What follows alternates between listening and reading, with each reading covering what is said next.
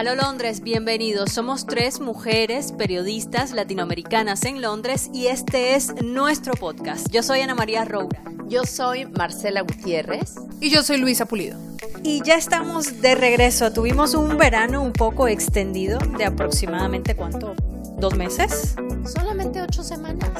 a la europea. Me fui a explorar un país que no pertenece a la Unión Europea. Un poco adelantándome a lo que pudiese suceder una vez que el Reino Unido abandone la Unión Europea.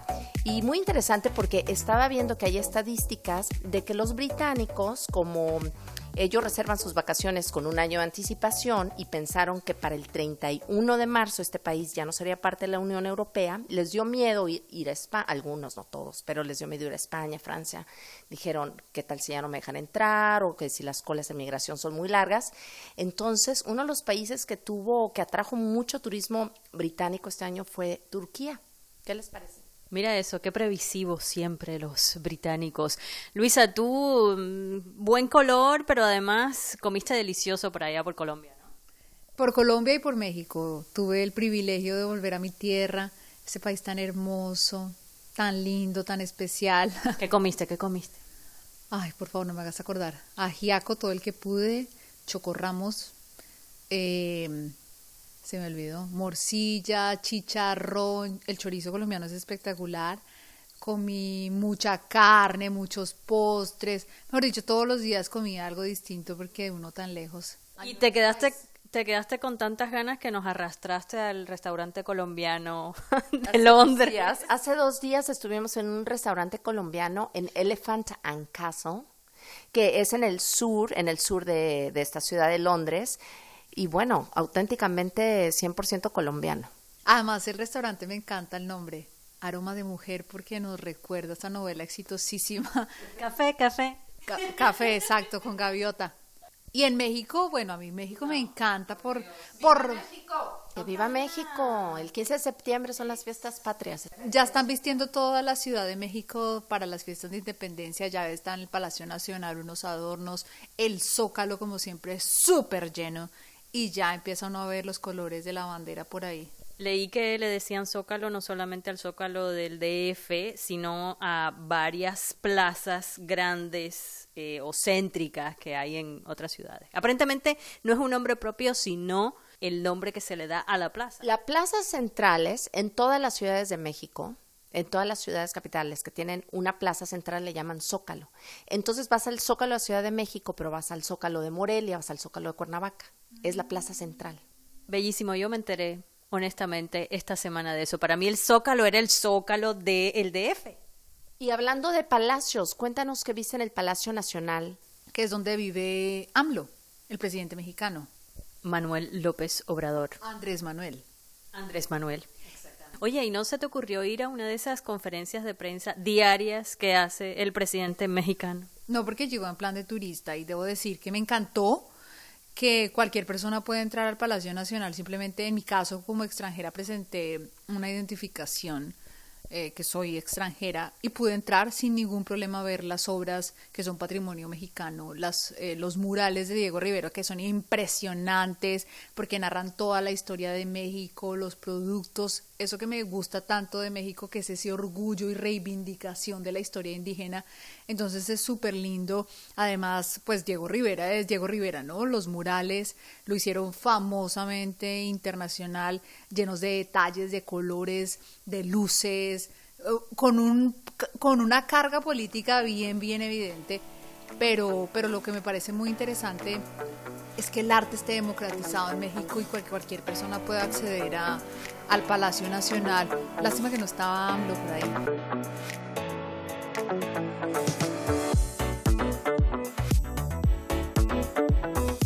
Y hablando de palacios, estamos hoy transmitiendo a Lo Londres desde el Palacio de Buckingham, que es la residencia oficial de todos los monarcas, en este caso de la reina Isabel II, este edificio arquitectónico que todos los días es visitado por miles de turistas.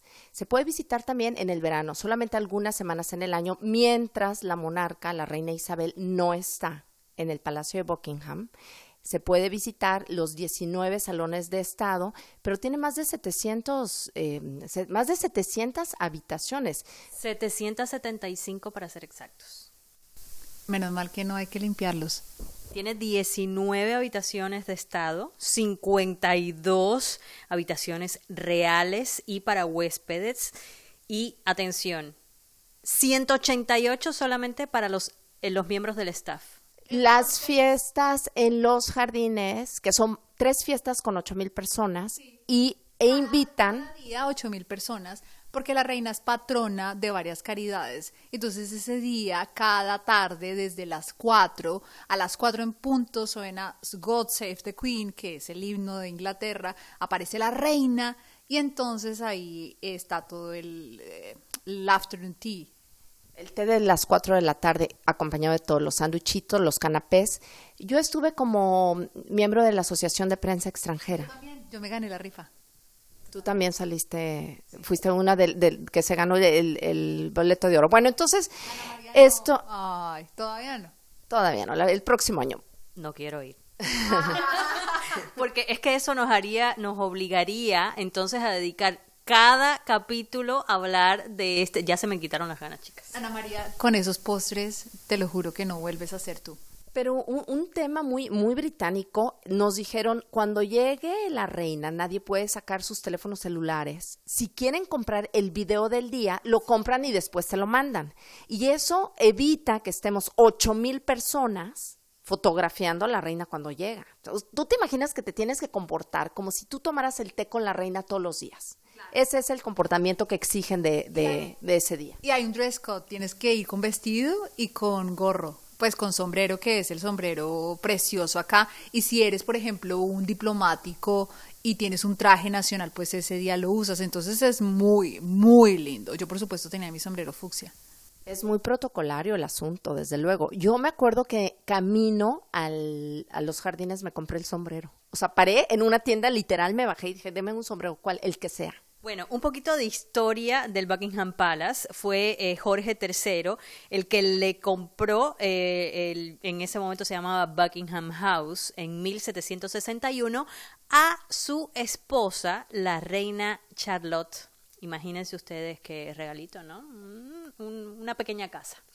Y resulta que luego llegó Jorge IV, que llegó al trono en 1820 y decidió darle una manito de gato, como decimos, ¿no? Una especie de reconstrucción ahí a, a esa casa que era.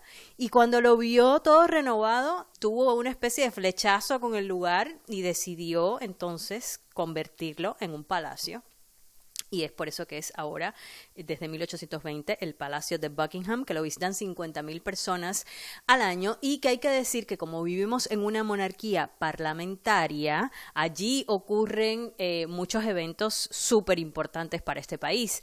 Por ejemplo, lo último que hemos visto es eh, la salida de la primera ministra, que el día que oficializa su renuncia, luego de oficializarlo ante eh, quienes tienen el poder, que es realmente el Parlamento británico, pues se va a decirle a la reina que renuncia y a sugerirle o a encomendarle al nuevo primer ministro, que como sabemos es ahora el primer ministro Boris Johnson. Y es como una ceremonia muy protocolar porque, por supuesto, la reina es la jefa del Estado británico, pero quienes están realmente en el poder son los miembros del Parlamento y el jefe del gobierno es el primer ministro.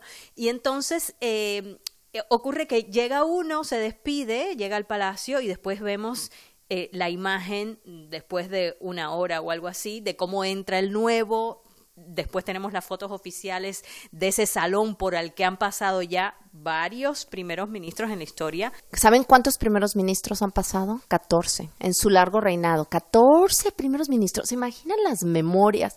Si la reina tuviera oportunidad de escribir las memorias, ha tenido a Margaret Thatcher, con la que por cierto no se llevaba, cuenta la, la leyenda que no se llevaba, Theresa May, Winston Churchill. Fue el primero, claro, ella era una jovencita. En la serie The Crown, Ahí lo, ahí lo detalla todo. Buckingham Palace, como ya hemos escuchado, es el símbolo de la monarquía británica, es el lugar, uno de los más fotografiados de Londres. Es importante porque es la residencia oficial de la reina, es digamos como su oficina, como decía Ana María, todo lo importante a nivel político y a nivel oficial de Estado sucede en este lugar. Como les digo, es la residencia Las oficial. visitas oficiales también recordamos a Trump y bueno, y a tantos mandatarios que han pasado. Cuando hay una visita de Estado, es decir, que la reina es en esos casos la anfitriona, pues todo tiene lugar ahí en el Buckingham Palace.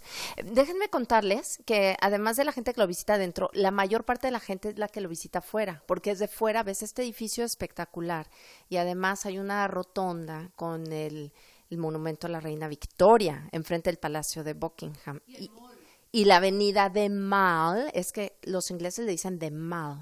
Por ahí es donde se hacen todos los desfiles de la familia real cuando hay desfiles y todos los días está el famoso cambio de guardia con los con los bueno, no son disfraces, son los uniformes militares de estos soldados vestidos de rojo y con estos sombreros como negros de, de piel de oso. Y un dato curioso, llueve, truene o relampaguee, nunca se suspende el cambio de guardia. Todos los días a las 11 de la mañana, 12 a veces, dependiendo verano, invierno, vénganse a parar afuera del Palacio de Buckingham desde donde estamos transmitiendo y pueden ver el cambio de guardia.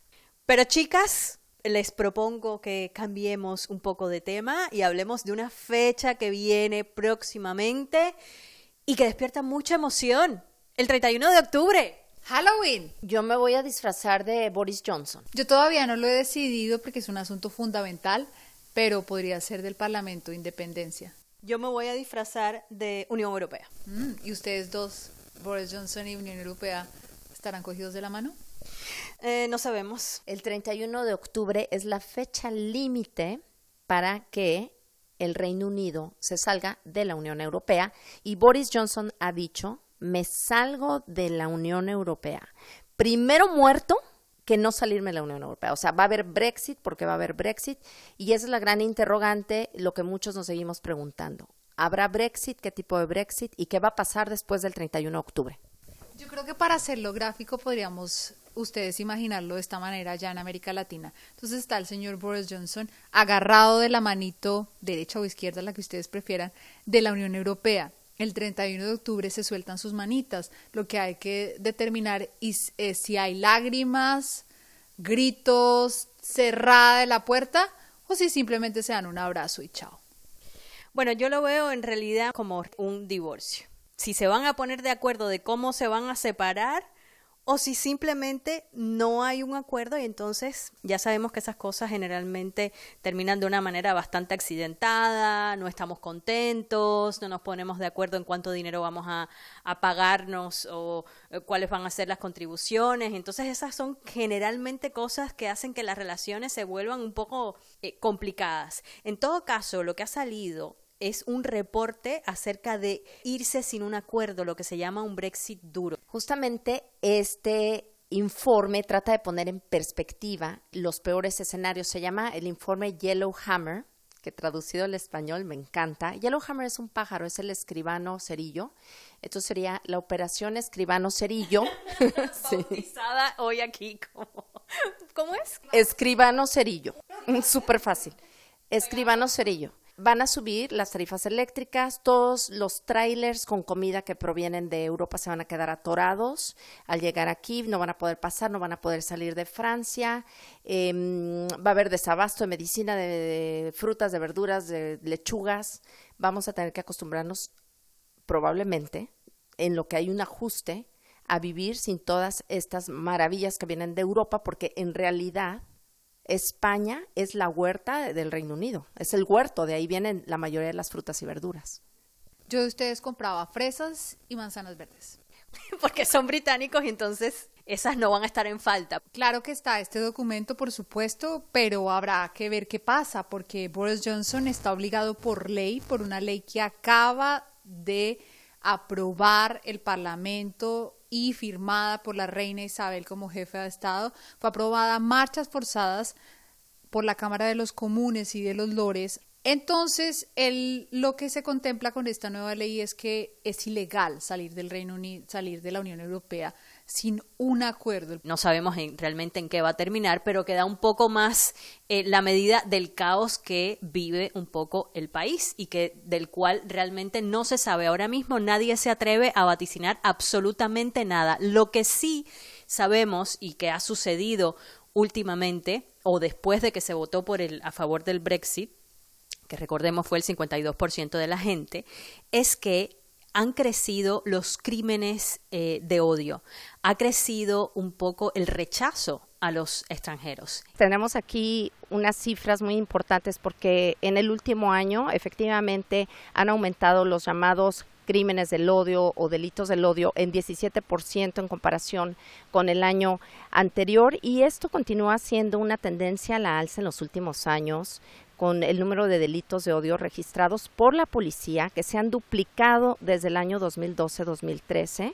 Se cree que ese aumento está impulsado en gran medida en gran medida esto es importante decirlo, por las mejoras en el registro policial, es decir, hay más denuncias y hay un mejor registro, pero también ha habido picos en los delitos de odio después de ciertos eventos, como el que ya mencionábamos, el referendo de la Unión Europea de 2016 y también a raíz de eventos como los ataques terroristas de 2017 se han incrementado estos delitos del odio que se pueden definir en distintas categorías. El racial es uno de ellos, eh, es el mayor número de registros, 71 mil.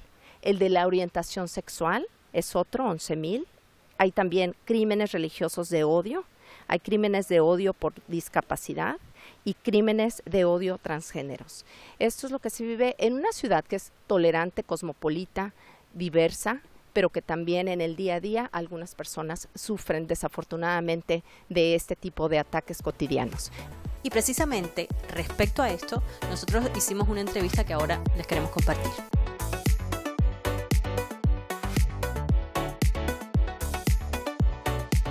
Seguimos en A lo Londres. Eh, han empezado a surgir un tipo de casos de intolerancia con los extranjeros. Muchas personas han sido agredidas por hablar simplemente un idioma distinto. Una de ellas es nuestra colega italiana Ángela Antetomaso.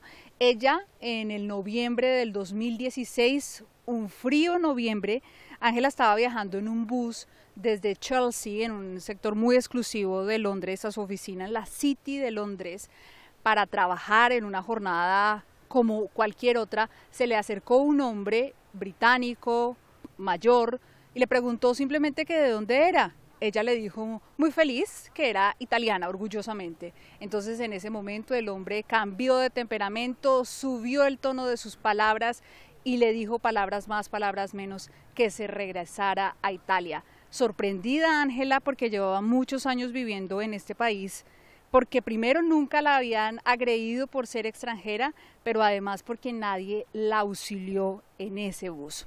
Ángela, muchas gracias por estar con nosotros, gracias Mile. Lo primero que quería preguntarte es cómo crees que ha cambiado Londres para los europeos después del el referendo del Brexit. Uh, creo que el Brexit ha cambiado muchas cosas uh, en este uh, país. Cuando llegué por primera vez hace 20 años, me sentí bienvenida y me sentí como en casa desde el primer día. Ahora las cosas son muy diferentes. La gente mira a los extranjeros con sospecha ya uh, no está tan, tan, abierta. Uh, después de tantos años en este país, esto es o, debería ser mi hogar, pero ya no me siento como en casa. Tengo un trabajo, una casa, un automóvil, muchos amigos, mi familia está aquí, pero ya no me siento en casa ahora. Em, lo que veo a mi alrededor es un país dividido. La gente ya no es feliz y ya no son tan amables. Y eso em, es una gran pena, porque siempre me ha encantado este lugar. ¿Qué significa para ti ser europea en esta ciudad? Cuéntanos un poco tu experiencia en el día a día. Sí, mi, experiencia de vivir en Londres ha sido eh, maravillosa. Esta es una ciudad fantástica y vibrante. Eh, siempre me ha gustado mucho, mucho Londres. Ah, ¿Qué voy a hacer ahora? No lo sé. No estoy eh, seguro todavía. pensé en regresar o en irme a otro país en Europa, pero como, como dijo, dije antes, todavía quiero sentir que esta es mi casa. Y si surge la oportunidad de vivir y trabajar en otro país, lo consideraré. Lo extraño es que hasta hace unos años nunca hubiera dejado el Reino Unido para ir a ningún otro lugar. Ahora es una opción abierta. Entonces espero y veo lo que sucede con Brexit.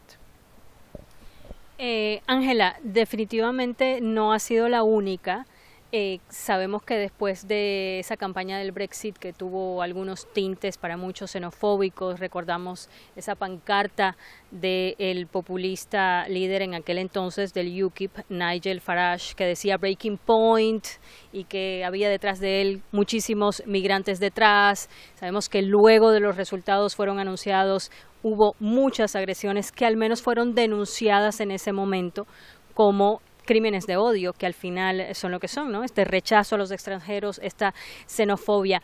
Pero yo quería saber un poco cuáles son como los, las herramientas que tú has desarrollado como extranjera para enfrentar estas agresiones. ¿Cómo se puede ser extranjero y enfrentar la agresividad, por ejemplo, en la calle, en un bus? en toda la verdad, no ha sido eh, fácil enfrentar esta agresión. Eh, no lo esperaba eh, y me sorprendió por completo, dejándome sin palabras e incapaz de responder. Eh, me tomó un tiempo poder lidiar con el shock, la decepción. Esas palabras permanecieron en mi mente durante mucho tiempo y cuanto más lo pensaba, más difícil me era olvidar y seguir adelante con mi vida. Pero puedo decir que, um, que he tenido suerte, ya que fue un ataque verbal y no un ataque físico. Uh, como saben, hay personas que han sido golpeadas y heridas y eso es uh, realmente uh, terrible. No debería ocurrir en ningún país y principalmente no en este país, que siempre ha sido muy tolerante y acogedor. Esto es lo que me pone triste. ¿Y qué consejos tienes para personas que se enfrentan a este tipo de situación?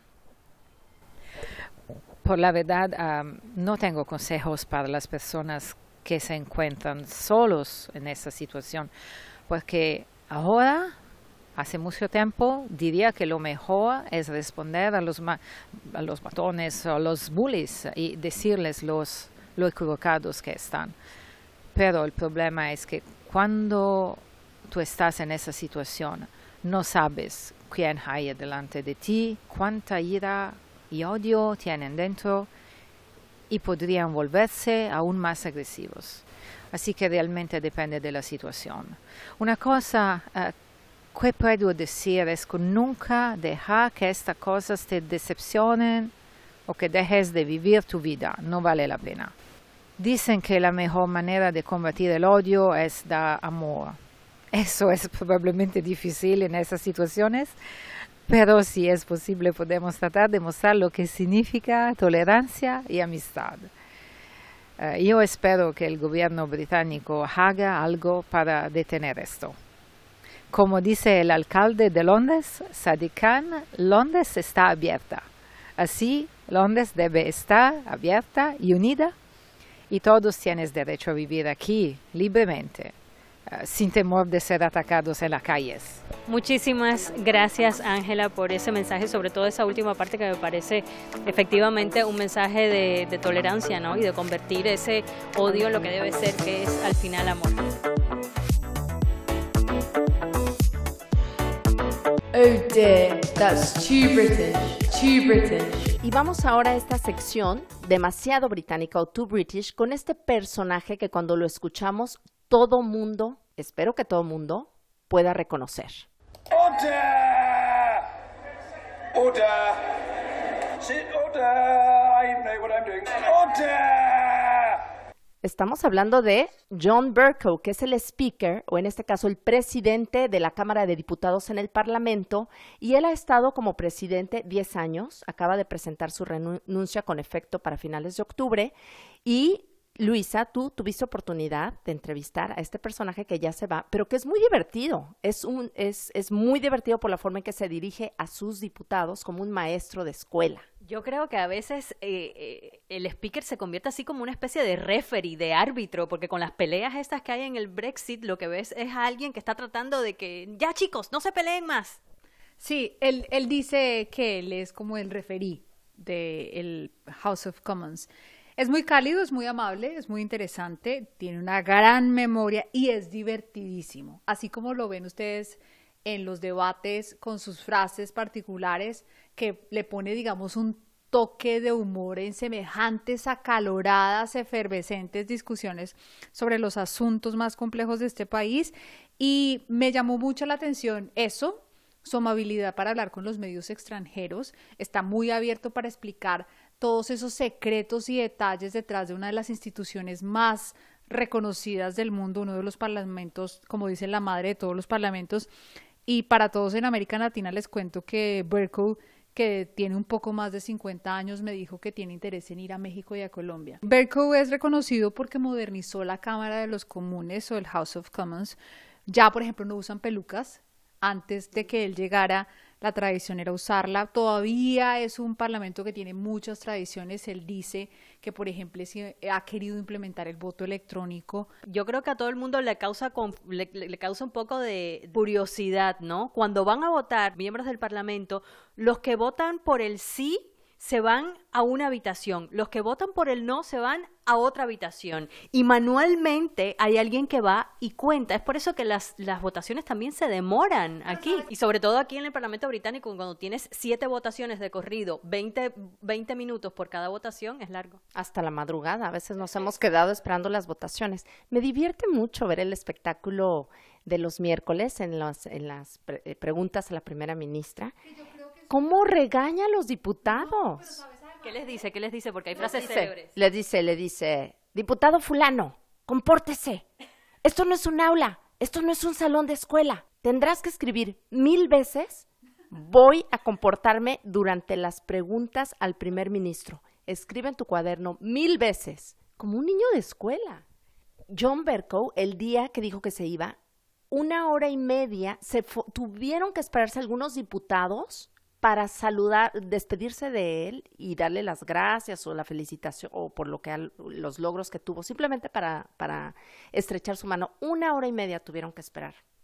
Dicen también que tiene algunas acusaciones de bullying que están también eh, en camino y que son procesos por el que seguramente en algún momento tendrá que rendir cuentas.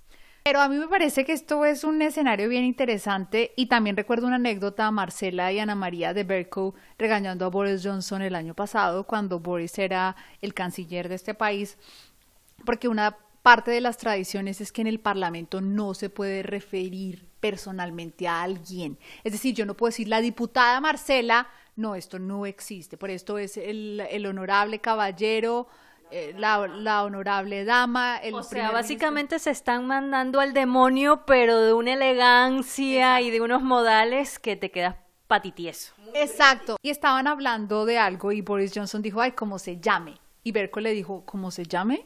Usted sabe que en esta Cámara no se permite referirse así a nadie. Usted lo sabe, eso es sexista, señor. Bueno, de este fue el tono con el que Berko exigió respeto en la Cámara de los Comunes. Y sí, por supuesto, es divertidísimo, interesantísimo y seguramente sus frases serán recordadísimas por mucho tiempo. Y yo les aseguro que muy poca gente recordará a nivel internacional todo este drama que ha sido el Brexit, pero seguramente el Order, Oda de Mr. Berko será recordado para siempre, imagínense. Muchísimas gracias por acompañarnos. Esto es Aló Londres y nos esperamos, nos escuchamos en la próxima edición. Por favor, no olviden dejarnos sus comentarios en nuestras redes sociales, que Ana María se las sabe todas. Y seguimos en contacto con todos ustedes. Por favor, eh, dennos sus comentarios, feedback, qué temas quieren que tratemos y por supuesto, abrazos cordiales para todos.